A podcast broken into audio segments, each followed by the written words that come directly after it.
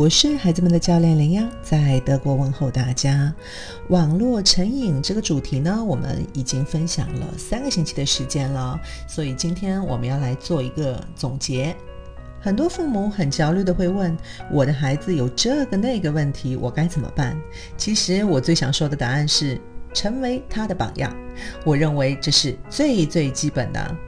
设想下，如果我们自己做到了所有想要要求孩子也做到的一切，那么我几乎可以说，你不必总是刻意同步学习世界上最先进的学习方法方式，因为更重要的是，你会遵循着真实的感觉和需要，尤其是面对孩子的感受的时候。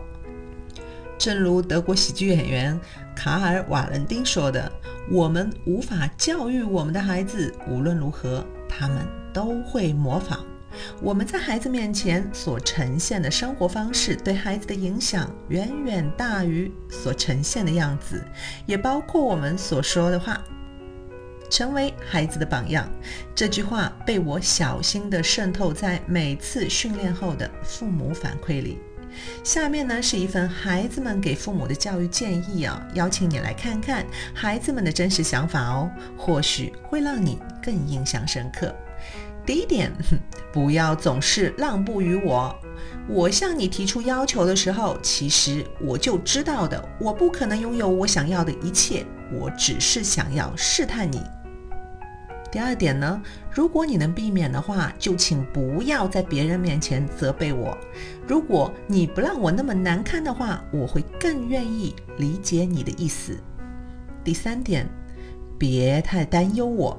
别为了我的一小点不情愿就给予我太多的关注，在我需要的时候，请努力给予我必要的照顾。第四点，当我对你说出我恨你的时候，请不要震惊，我说的真正意思啊，不是恨你，而是因为你让我的计划落空了，让我太失望、太生气了。五。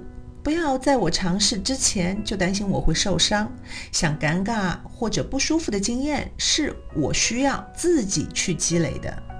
第六，不要做出空的承诺，请记住，当你的承诺无法兑现时，失望带来的糟糕感受会让我灼痛。七。当我问问题的时候，请不要打断我。如果你那样做的话，我下次就不找你了，而是尝试着从其他的渠道来获得我想要的答案。八，不要说我的害怕很傻很幼稚，那真的是很可怕。希望你能理解这个感受，并请你帮助我平静下来。九。不要假装你自己一直是这样做的，看上去你是那么完美和无懈可击的。当我发现真实的你不是这样的时候，这个震惊对我来说就太大了。十，不要认为向我道歉就有损你的尊严，你真诚的道歉反倒会赢得我对你的好感。十一，不要忘记我成长的快速，对你来说这一定很难，但是请至少。尝试跟上我的脚步。这十一条里有你平时犯的禁忌吗？有出乎你意料的建议吗？你有了解自己家的青春期的孩子吗？青春期的孩子呢？嗯，需要面对很多，这对他们来说有些是特别困难的任务。这个时候呢，如果游戏能让他们快速的放松下来的话，就很容易一直惦记着。重要的是告诉孩子，让孩子明确的知道你一直都在那里。想想当初我们自己的青春期，你曾经有过什么梦想与希望呢？肯定也有担忧和害怕。当时你希望得到怎么样的帮助？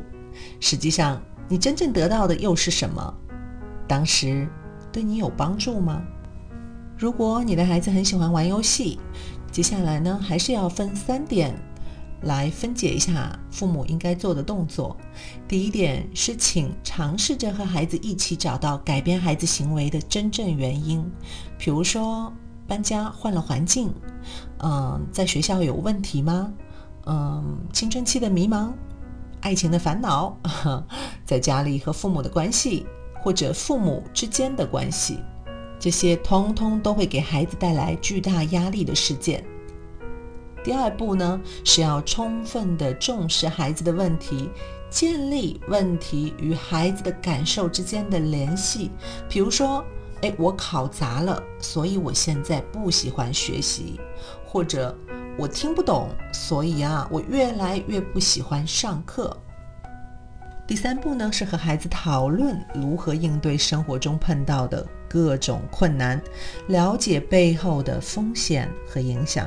当然了，也要给予孩子休息的时间，放松的时候想玩游戏，那么就要根据情况适当的娱乐，比如说，哎，没有写完作业，我绝对不玩游戏等等。但是如果你家孩子确实有很严重的网瘾的话，我建议啊，要寻求专业机构的帮助。今日互动呢，请对照十一条建议，看看有哪些点是自己还可以做得更好的，并为之加油吧。如果喜欢我的分享，欢迎点赞转发，谢谢你的宝贵时间。